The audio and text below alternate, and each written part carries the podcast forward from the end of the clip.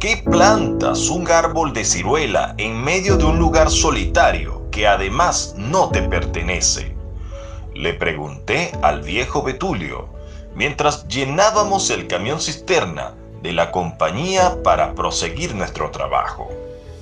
Mi curiosidad vino con motivo de su entusiasmo, tal cual niño con juguete nuevo, al sembrar dicho árbol y estar pendiente de cada mínimo detalle. Le limpió las malezas alrededor y le hizo un surco para que mantuviera el agua por más tiempo. Cada vez que íbamos a llenar el camión de agua, él salía apurado a mirar el árbol que cautivaba su atención. Sabíamos que el trabajo era temporal y lo más seguro es que ninguno de los dos volvería a ese lugar para cosechar sus ciruelas.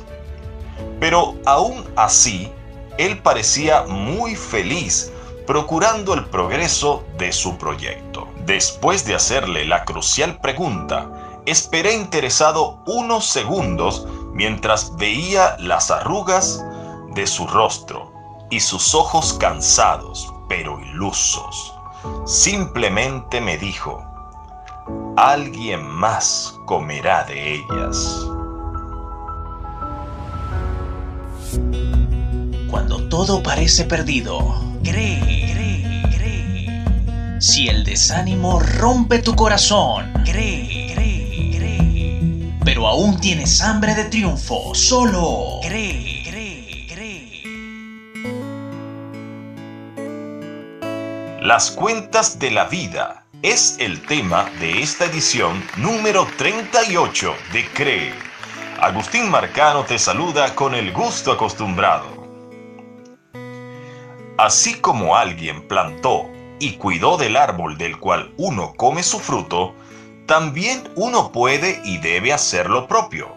Es una cadena de reciprocidad.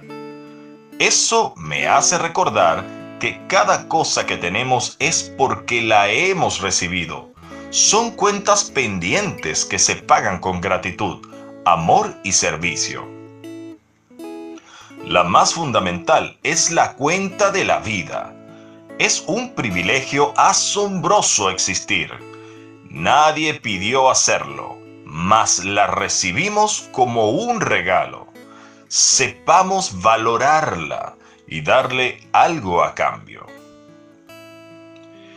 El increíble cuerpo humano, los complejos y eficientes órganos que lo componen, el agua que refresca, vitaliza, hidrata y limpia, el oxígeno en toda la atmósfera para respirar, la vegetación y los animales que nos enseñan lecciones de vida, los astros que nos alumbran y mantienen calientes, nuestra familia, amigos, maestros, los inventores, luchadores, científicos, médicos, historiadores, gobernantes, agricultores y en fin, la raza humana por completo, todos nos han dado algo. Como dicen las sagradas escrituras, ¿qué tienes que no hayas recibido? Primera de Corintios, capítulo 4, verso 7.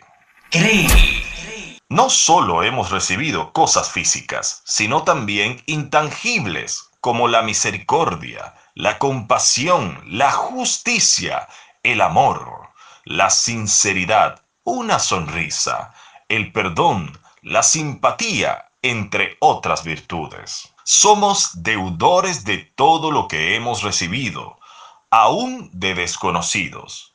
Viviremos con un propósito digno cuando comencemos a pagar espontáneamente las cuentas de la vida. Queda de parte de cada hombre tomar conciencia sobre su rol en este mundo, expresar con cada acto y palabra una actitud agradecida, obrar desinteresadamente por el bien de la humanidad, comenzando por su entorno más cercano.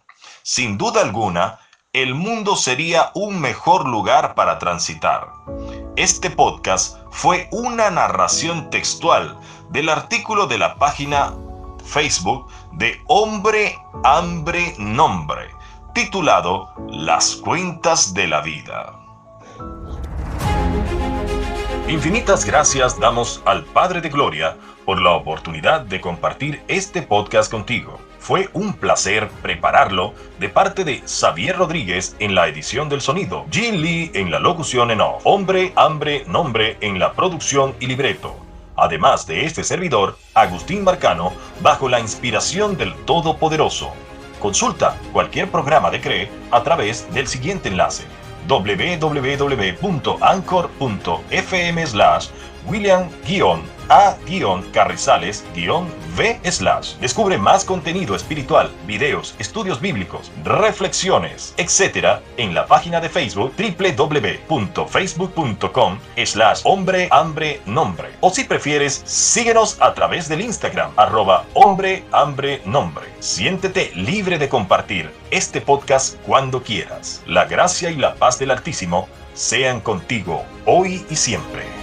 Cree, cree.